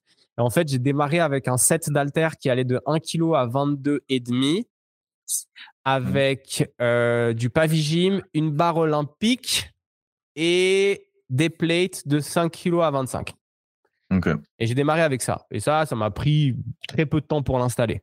Et puis ensuite, bah, petit à petit, j'ai reçu, euh, j'ai reçu le reste et je, je montais systématiquement tout euh, dès que je recevais. Je recevais, euh, je, déballais les cartons et puis je montais à coups de clé à molette, soit avant mes premières séances, c'est-à-dire à 4h30 du matin, soit après ma dernière séance à 19h, des choses comme ça ou le week-end, voilà. Donc ça. Euh, donc voilà. Puis après, alors le 1er août? Avais, je suppose que tu avais déjà des clients qui, qui te suivent. Comment, alors, tout le monde m'a suivi. Donc ça, c'était hyper agréable. Euh, tout le monde m'a suivi. Donc tu avais déjà, on va dire, tu savais déjà combien tu générais de chiffre d'affaires mensuel. Enfin, tu avais déjà un récurrent mensuel. J'avais déjà un récurrent mensuel. Et est-ce que tu crois que ça, c'est important euh, avant de démarrer, en se disant tiens, euh, je fais un prévisionnel, je sais que le local, je sais que l'amortissement du matos, j'en ai mmh pour, je euh, je sais pas, 10 000, francs par, 10 francs par mois. Mmh je vais essayer justement d'avoir ce, pécule. Comment, comment tu ferais, toi ou quel Bon, bah, tu vois, en toute transparence, on en avait, on en avait déjà parlé la première fois qu'on a enregistré. J'étais dans la réflexion de fermer mon studio. Euh, là, je le ferme. Euh, on est mardi, je le ferme jeudi. Et je mmh retourne en sous-location chez Let's Go. Euh, et en fait, quand tu ouvres, je pense qu'il y a. Et j'ai eu la discussion ce matin avec un pote qui pense à ouvrir le sien. Je pense qu'il y a deux choses à prendre en considération. Quand tu choisis l'embarcation avec laquelle tu veux naviguer, tu ne dois pas la choisir si le soleil il est haut dans le ciel et si la mer elle est calme. Tu dois imaginer que tu te retrouves en pleine tempête avec ton embarcation et tu dois essayer, parce que tu n'arrives jamais à, savoir précisément quand tu n'es pas dans la situation, mais tu dois tout faire pour réussir à savoir si tu te retrouves en pleine tempête, tu vas réussir à manœuvrer ton bateau. Ça, c'est la mmh première chose. La deuxième chose, c'est quand tu montes un business, euh, en général, quand tu décides d'ouvrir quelque chose, une salle, euh, qu'elle soit petite ou grande, c'est que tu es au moment de la décision en position de force. C'est-à-dire qu'en général, ça roule. C'est pas quand tu as euh, tous tes clients qui se sont barrés et que tu as de la peine à joindre les deux bouts que tu te dis Ah, tiens, je vais ouvrir ma propre structure. Donc, tu ouvres dans un moment de force. Et il faut que, il faut que tu te dises Ok, si demain, j'ai envie de réduire la voilure à euh, travailler 25% de moins, est-ce que je vais quand même réussir à tenir ma structure? Ou est-ce que je vais devenir euh, la propriété de la structure dans laquelle je travaille et pas l'inverse? Mmh euh, Et ça, euh, moi, au moment de l'ouverture, on n'avait pas d'enfant. au moment de l'ouverture, j'étais en position de force. Et puis, pendant tout le laps de temps, donc depuis août 2020 jusqu'à maintenant, et qui fait que je ferme le studio, ben, j'ai eu une petite fille ce qui m'a donné quand même envie de moins travailler, ou en tout cas de réorganiser mon travail. Euh, j'ai perdu mon père l'année passée, ce qui a passablement changé la manière dont je vois les choses, surtout que lui a été indépendant toute sa vie et à 8 ans de 3 ans, il travaillait encore parce qu'il devait travailler. Et donc voilà, après, si tu arrives à te dire, bon bah voilà, en cas de tempête, je vais quand même réussir à, manœuvrer mon embarcation et je tourne et j'arrive à assumer mes charges, même si je baisse mon, taux de travail et que je diminue de 25%, ce qui, sans se mentir, pour un coach indépendant est un 100% standard, mais mmh quand même, euh, bah là, go. Là, go. Vas-y, mmh fais ton truc. Après, euh, aujourd'hui, je suis, content de me dire que je vais retourner dans de la, sous-location. Euh, le loyer chez Let's Go est beaucoup moins élevé. Donc là, actuellement, je paye 2300 francs de loyer par mois au centre-ville de Lausanne. Je vais me retrouver avec un loyer euh, à partir du septième mois, parce que c'est des loyers euh, progressifs, qui va être à 900 plus la TVA. Donc, mmh. euh, grosse économie. moi, comme je l'ai dit au début du podcast, un truc qui pêche et qui est un élément limitant, c'est la difficulté que j'ai à aller vers les autres pour les démarcher. Ce qui est indispensable quand tu es dans ta propre structure. Et mmh. donc, du coup, je me remets dans une situation où bah, je vais faire de la pub pendant que je suis en train de travailler. C'est-à-dire que les gens vont me voir en train de coacher. Et ça, c'est super important pour moi. Après, ta position aussi, c'est que tu fais plusieurs choses. Tu fais de la formation, tu fais et forcément, je pense que tu peux pas mettre euh, ton, ton, bah, ton, le temps disponible mmh que tu as, il est forcément euh, découpé avec, euh, avec tout, tout, ça. Et en plus, comme tu n'as pas d'équipe, c'est clair que c'est plus difficile forcément. Bien sûr. c'est pour ça que c'est pour ça que autant pour le coaching des l'accompagnement des coachs que pour mon coaching sportif, me retrouver dans un grand club et profiter de la visibilité de des salles dans lesquelles je vais aller pour coacher mes clients, bah, c'est important pour moi. C'est-à-dire que cette visibilité-là va, selon moi, à terme me rapporter et des nouveaux clients en coaching sportif et des nouveaux clients en coaching business. Parce que bah, il y a beaucoup de coachs qui s'entraînent dans les clubs et surtout des coachs qui sont en cours de formation ou qui ont dans l'idée de faire la formation parce que le métier a quand même bien le vent en poupe ces temps. Mmh euh, alors après, est-ce que c'est bien, est-ce que c'est pas bien, c'est une autre discussion. Euh, mais voilà, euh, j'ai le sentiment qu'aujourd'hui, c'est le move à faire. Et donc, comme à mon habitude, quand j'ai une idée et que j'ai j'ai une intuition, bah je, je, fais le move qui me paraît être, être pertinent. Et du coup, comment tu, qu'est-ce que tu retires du coup de, de ces années de, studio? Quelles sont les forces que tu vas garder ou les compétences et les skills que tu as apprises qui vont te permettre de continuer à avancer? Tu es ultra résilient. Ah, ultra résilient, je sais pas si ça se dit, mais hein, je suis résilient. Ça veut dire que euh, j'ai été vraiment, vraiment dans le dur et particulièrement pendant la, la, la période de restriction sanitaire de début 2021 où j'étais fermé. Je viens d'ouvrir un studio. Alors, est-ce que c'était une erreur à l'époque ou pas? J'arrive pas encore à définir, mais j'ai mis moi, enfin j'ai mis de l'argent que j'avais de côté pour payer le matériel. J'ai pas fait d'emprunt. Aujourd'hui, une partie de ce matériel, je l'ai revendu. Et puis ma femme ouvre son propre studio de coaching dans notre village du Gros de Vaud. Et donc, on transfère une partie du matériel chez elle. Et du coup, c'est pas c'est pas perdu. Puis je vais en stocker une partie dans ma cave. Euh, mais voilà, est-ce que j'aurais dû emprunter à l'époque? Bon, ça je sais toujours pas. Mais je me suis retrouvé dans le dur, surtout que je venais d'ouvrir un studio. Enfin, on venait d'ouvrir un studio avec ma femme et en fait, elle tombe enceinte pendant qu'on est fermé, on doit déménager. Enfin, il s'est passé énormément de trucs et en fait, euh, bah, je m'en sors. Donc, mmh. c'est très réconfortant pour l'avenir. Euh, c'est très réconfortant pour l'avenir de me dire que je suis capable de gérer et de m'en sortir même quand les situations elles sont vraiment compliquées.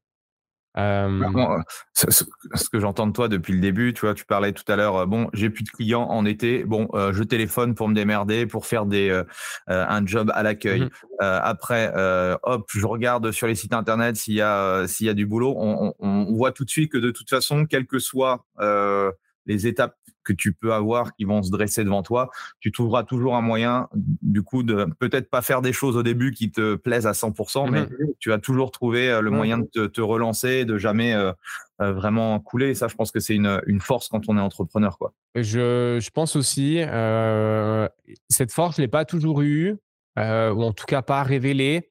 Ma mère est très dans ce style-là, donc je pense que c'est un bon exemple que j'ai eu par rapport à ça, et très dans l'action. Donc c'est vrai que moi je suis plus, euh, je, suis quelqu'un qui est dans l'action, euh, ce qui me dessert hein, des fois parce que ben des fois je pars, euh, je pars en tête et puis en fait j'aurais dû prendre, j'aurais dû prendre un autre chemin. Mais voilà, nos, nos, meilleures qualités peuvent de temps en temps nous desservir. J'en retire que et ça je pense c'est la, c'est une des leçons que je retiens, tu vois, avant, c'était la, citation de, l'embarcation. Choisis ton bateau par rapport, euh, par rapport à si tu te retrouves en pleine tempête et pas par rapport à une mer calme et, un soleil au beau fixe. Euh, je retiens ça. Et puis, euh, je retiens qu'aucune situation n'est dépourvue de côté négatif. Mmh. aucune situation n'est dépourvue de côté négatif. Et en fait, la bonne situation se choisit pas par rapport à ses points positifs, mais par rapport à la facilité que tu vas avoir à vivre avec les points négatifs. Et je pense que c'est le cas euh, dans le business comme dans le relationnel. Euh, toi, tu as, un enfant, donc euh, c'est un, un, et il y a le deuxième qui est en route, hein, c'est ça? C'est ça. tu as un enfant, donc j'imagine que tu as une compagne, ta compagne, j'imagine que ben, comme, comme, comme ma femme à moi, elle a des défauts. Et j'imagine que. Et toi aussi, tu as des défauts. Pas le podcast. Toi aussi, tu as des défauts. Et moi aussi, j'ai des défauts. Et je pense que ce qui fait que avec ma femme, on est, on est bientôt sur 8 ans de relation, c'est qu'on arrive à vivre avec les défauts de l'autre. Et en fait, je pense que dans le business, je pense pas, je suis quasiment pas convaincu, mais pas loin. Je pense, dans le business, c'est pareil. Et aujourd'hui, avoir un studio de coaching, ça comporte des aspects négatifs. La, mmh charge, les charges, le fait que en fait, tu, dois le, rendre rentable par X ou Y manière que ce soit. le fait que tu assumes 100% des, risques. Et aller en club, ça a aussi des inconvénients. peut-être que je voudrais faire des choses avec mes clients et que le matériel ne sera pas disponible. Peut-être qu'il y a des choses qui vont pas me plaire. Mais j'ai le, j'ai le sentiment aujourd'hui que j'aurais plus de facilité à vivre avec ces aspects négatifs-là qu'avec les aspects négatifs d'être honneur d'un, studio. Donc, les, avoir... clients qui t'ont suivi du Let's Go au studio, ils vont basculer sur le Let's Go? Ouais. Énorme. Alors, j'ai acquis des nouveaux clients pendant cette période de studio qui, eux, me suivent. Euh, qui, eux, me suivent. J'ai trouvé des, des solutions pour, euh, pour tout le monde. J'ai une partie chez Let's Go. Je vais aller aussi au Motion Lab. C'est un grand centre d'entraînement euh, dans lequel, avec Fitz, on donne les, les cours pour le pôle de Lausanne. Et je vais mmh aller dans une salle qui s'appelle Tone Up CrossFit and Fight qui est en bas de Lausanne, euh, dans, dans laquelle je vais faire de la sous-loc pour un client que je vois une à deux fois par semaine parce qu'il habite à genre trois minutes. Et je crois que dans le move, c'est pas encore, c'est pas encore décidé, mais je crois que je perds un client. Mais bon, c'est pas dramatique, quoi. Et je dis, mmh c'est pas encore décidé parce qu'il m'a dit qu'il voulait pas, mais je sais pas le pourquoi du comment. Donc, euh, on doit se voir euh, prochainement pour, pour discuter de ça. Mais oui, les gens me, les gens me suivent. Les gens me suivent. Et c'est une bonne euh, chose, ce qui veut dire que euh, les gens ne viennent pas euh, pour le, lieu, mais ils viennent pour toi, quoi. Écoute, ouais, c'est assez, assez, réconfortant.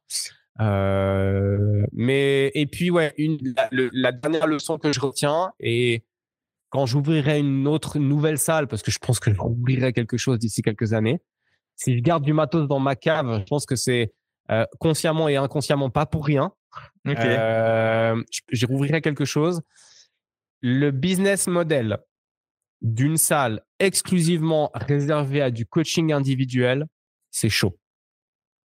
Si tu ouvres une salle, euh, il faut soit l'espace nécessaire et la logistique nécessaire, et quand je dis logistique, c'est matériel, pour pouvoir coacher plusieurs personnes en même temps, en semi-privé. Ce que j'appelle moi du semi-privé, c'est euh, chacun a sa prog, mais tout le monde s'entraîne en même temps. Tu as par exemple deux, trois, quatre clients, chacun a sa programmation mais toi, tu supervises le tout? Soit tu avais la possibilité de le faire avec ton studio, c'était quand même assez grand. Ouais, j'avais deux espaces, mais, euh, mais en fait, deux espaces dans deux pièces différentes. Et donc, euh, pas deux racks l'un à côté de l'autre. Et euh, où, tu, où tu fais des classes. Selon, par exemple, le modèle, le modèle du, du CrossFit. Mmh Et aujourd'hui, si je devais rouvrir quelque chose ou quand j'ouvrirais quelque chose dans quelques années, je verrais assez bien, euh, tu vois, une salle de strength and conditioning d'une université américaine, mais en plus petit, et euh, des entraînements à tout le monde fait des back squats et une et deux et des choses comme ça. Voilà, un truc un peu un peu sympa en mode en mode préparation physique.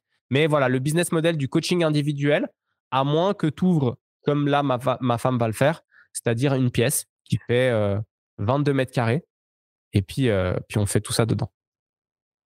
Donc tu vas aussi pouvoir peut-être coacher, non?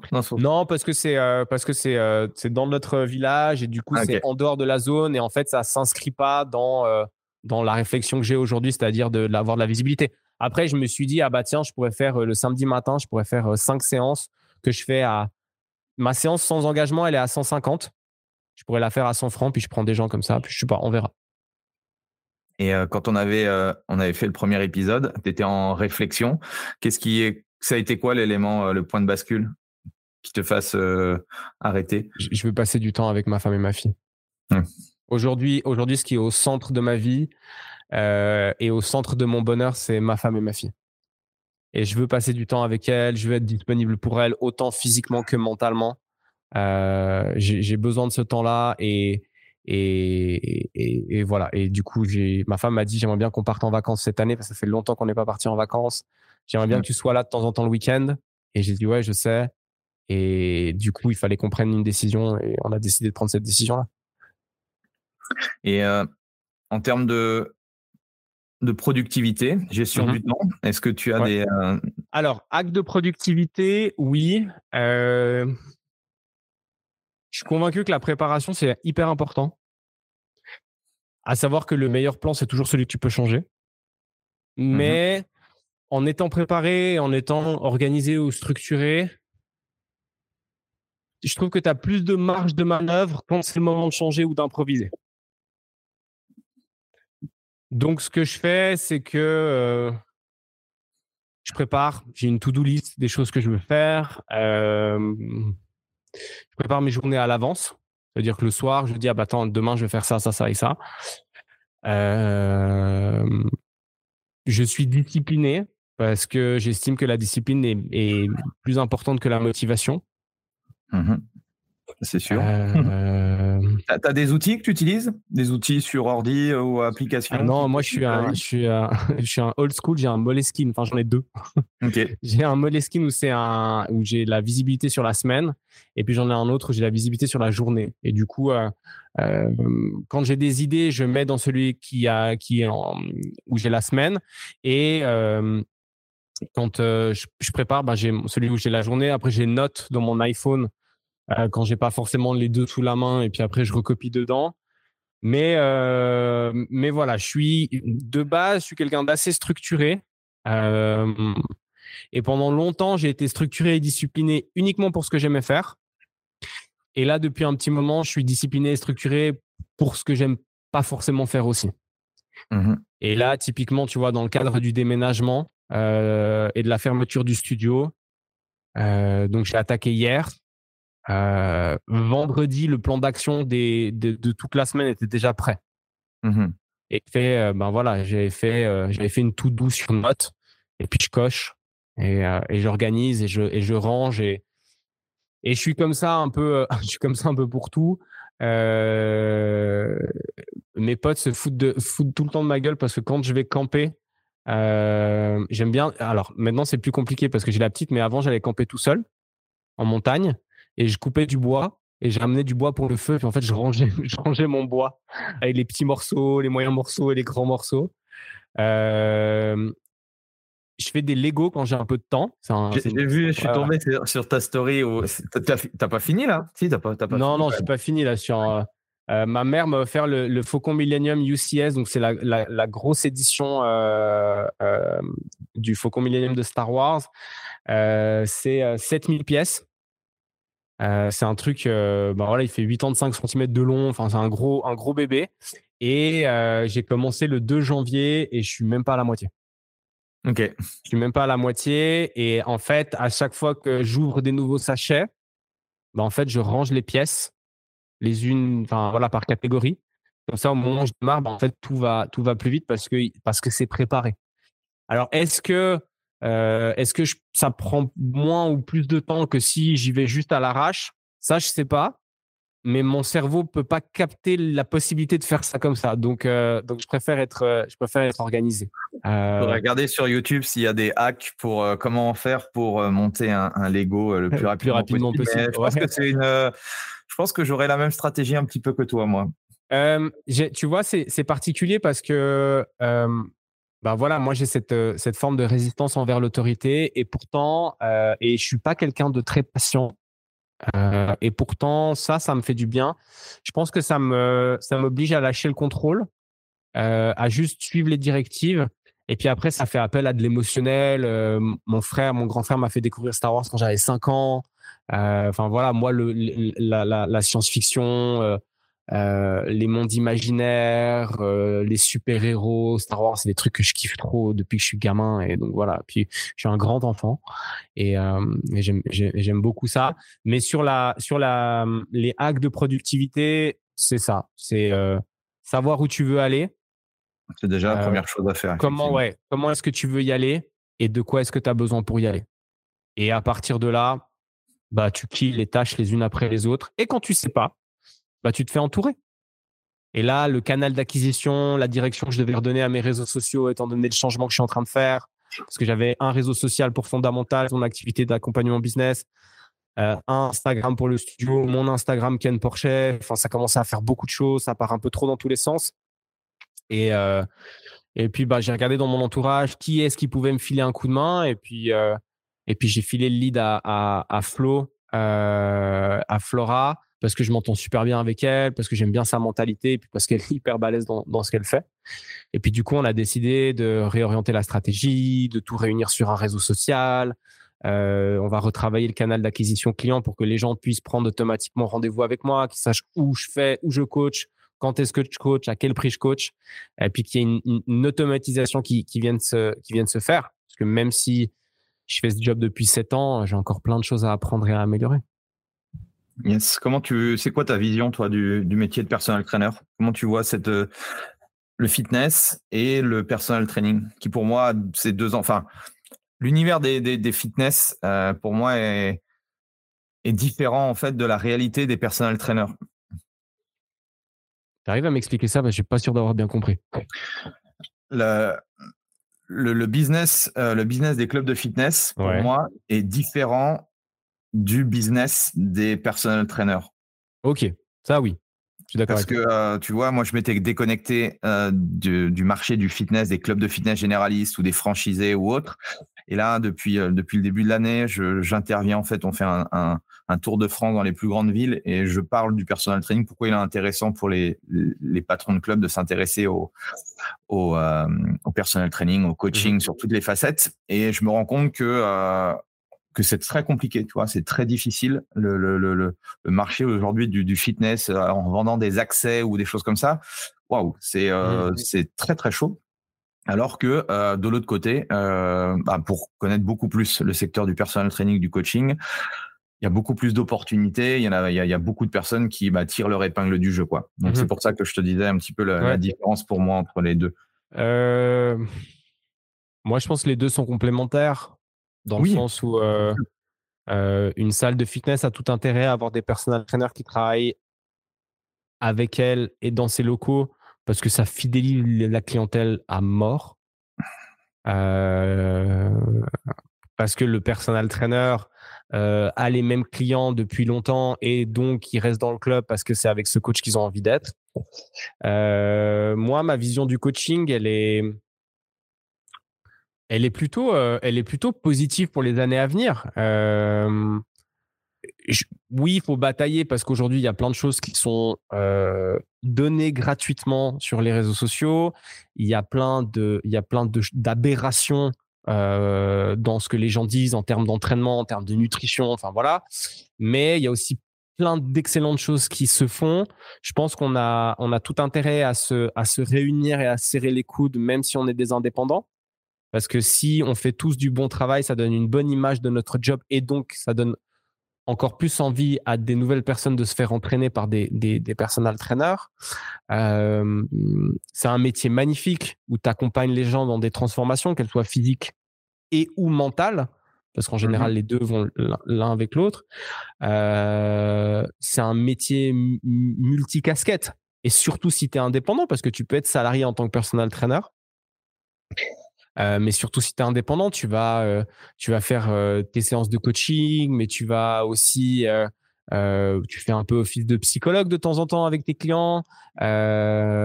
tu vas gérer tes réseaux sociaux, tu vas faire du montage, après tu vas faire de la compta, après tu vas faire de la peinture, après tu vas monter une machine, après tu vas démonter une machine, après tu vas aller moi, je suis allé en entreprise pour parler de sport et parler de nutrition, même si je suis pas nutritionniste. Tu vas parler de développement personnel parce que ça t'intéresse. Il y, a, il y a plein de choses. Enfin, moi, j'ai énormément grandi dans, dans mon activité de coach indépendant. Euh, depuis que j'exerce, à la fin de l'année, ça fera sept ans que je suis à mon compte. Et à la fin de l'année, ça fera dix ans que j'ai fait ma reconversion dans le monde du fitness. Alors, à ce qui paraît, c'est une, une, bonne longévité, hein, 10 ans dans l'industrie. Euh, je pense que dans, dans 20 ans, j'y serai toujours, peut-être pas sous la même forme, mais euh, parce que voilà, peut-être qu'à 40, 50, 50 ans, j'aurais plus envie de faire faire des squats aux gens. Euh, mais voilà, il y a, y a, plein de choses qui sont, qui sont intéressantes à faire quand tu tires ton épingle du jeu. Et il y a surtout, et c'était ça, moi, qui était important, c'est je voulais un, un, domaine dans lequel je puisse évoluer. Mmh Aujourd'hui, si je fais la rétrospective de mon parcours dans l'industrie, j'ai été d'abord euh, auxiliaire, après j'ai été euh, instructeur, après j'ai été manager, j'ai donné des cours co, je fais de la formation, j'ai été à mon compte dans une chaîne, j'ai été à mon compte dans mon studio, euh, j'ai été donné ben voilà, des, workshops en entreprise pour parler du, sport et de la nutrition. Là, j'ai peut-être une, première mission de consultant externe pour une salle de fitness qui va se mettre en place. Voilà, il y a plein de choses que tu peux faire euh, et qui dépendent au final que de, que de toi. Et ça, je mmh trouve que euh, et ça, je trouve que c'est hyper stimulant. Euh, hyper stimulant et, très enrichissant. Et tu as affaire à, à, l'être humain. Et l'être humain, moi, je le trouve fascinant. Et, et, je trouve tellement agréable et, et épanouissant d'être un des éléments de la transformation des gens. Mmh et ça, c'est. Enfin, voilà, il n'y a, y a pas beaucoup de métiers qui te le permettent. Euh, et, et c'est vraiment, c'est vraiment cool. C'est vraiment cool. un ou deux livres à nous recommander? Euh, Ouais, bien sûr. Je sais plus, je sais plus ce que tu m'avais partagé. Je sais plus non plus. Euh, là tout de suite, bah, je pense à, je pense à Total Recall, la biographie d'Arnold Schwarzenegger. Ah ouais, ouais, ouais. Ouais. Euh, voilà. Franchement, monstre pavé. Un gros, pavé, ouais, c'est ça. Un gros pavé, mais euh, la vie du mec mérite bien le gros pavé. J'aime bien parce que c'est très transparent. Même si on a des a priori hein, sur le, bonheur ou autre. voilà. J'aime bien parce que c'est, j'aime bien parce que c'est très transparent. Euh, donc, le mec est euh, résilient aussi. ouais, voilà. Quand tu dis que le mec vient d'un village du Tyrol autrichien et où il en est aujourd'hui. Donc voilà, en termes de résilience, en termes d'importance de la vision, en termes de, euh, de discipline, c'est un, je trouve que c'est un bon modèle. Euh, Push It de Gary Vee. Ah, euh, sur, tu l'avais partagé. Ouais, sur l'importance du, du personal branding, de développer une marque personnelle qui est forte, euh, moi, j'aime bien Sénèque mmh. parce que, euh, parce que j'ai tendance à être plus un stoïcien. Donc, je trouve que c'est sympa. Le why, donc le pourquoi. Ouais, le why. Euh, qu'est-ce que je pourrais te citer d'autre que j'ai là?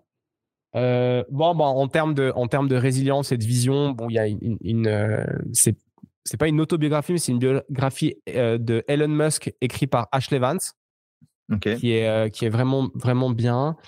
Et puis euh... c'est laquelle celle de de Elon Musk? C'est celle-ci?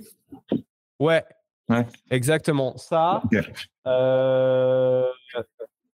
Human Machine de Jean de la Roche-Brochard.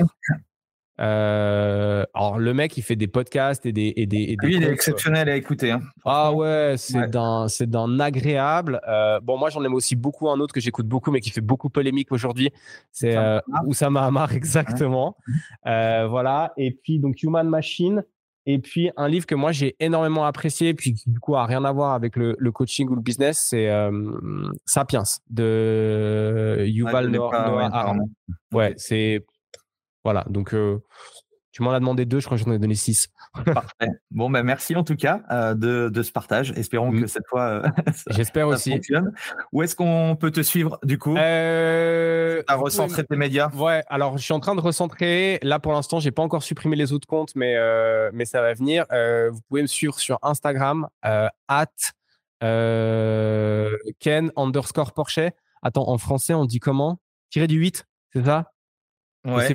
Euh, du, euh, Attends, le petit, c'est tiré du 6, tiré du 8, ouais, ça doit être ouais, ça. voilà, enfin bref, euh, at, underscore, ça marche. Ken Porsche, at Ken underscore Porsche. Et puis à partir de là, d'ici, je pense à un bon mois, il y aura un Linktree et puis vous pourrez aller, aller sur, sur mon site internet que je suis aussi en train de recentrer. Mais voilà, at Ken Porsche, vous pouvez me suivre sur Instagram avec grand plaisir. Merci Ken, merci. merci à toi Andy, c'était euh, vraiment cool. J'espère qu'on aura l'occasion. J'ai été chez voir Fred la semaine dernière. J'étais en Suisse et du coup j'aurais dit j'aurais été faire un petit coucou. Mhm. J'espère que j'aurai l'occasion de, de te J'espère aussi. Merci beaucoup pour l'invitation. Comme je l'avais dit lors du premier enregistrement, c'est une bonne milestone de passer quand un de tes formateurs t'invite dans son podcast. c'est cool. Merci beaucoup. Merci, merci à toi. Bon après-midi. Pensez à, mettre un petit 5 étoiles, un petit commentaire. Et puis nous, on se retrouve euh, la semaine prochaine pour un nouvel invité. Ciao, salut tout le monde.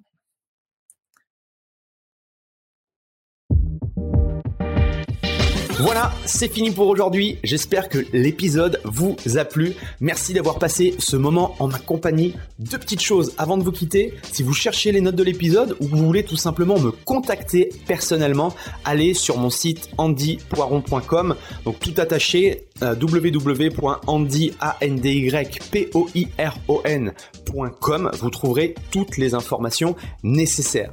Et dernière chose, et c'est la plus importante pour moi, si vous voulez m'aider à promouvoir ce podcast, eh bien vous mettez un avis 5 étoiles sur Apple Podcast. Si vous regardez euh, cet épisode sur YouTube, eh bien pensez à liker et à vous abonner à ma chaîne YouTube et Pensez à en parler autour de vous, euh, pensez à en parler à vos amis ou à vos collègues euh, dans le fitness. Ça permettra véritablement à ce podcast d'avoir beaucoup plus de visibilité. Voilà, en tout cas, merci, à très vite pour le prochain épisode.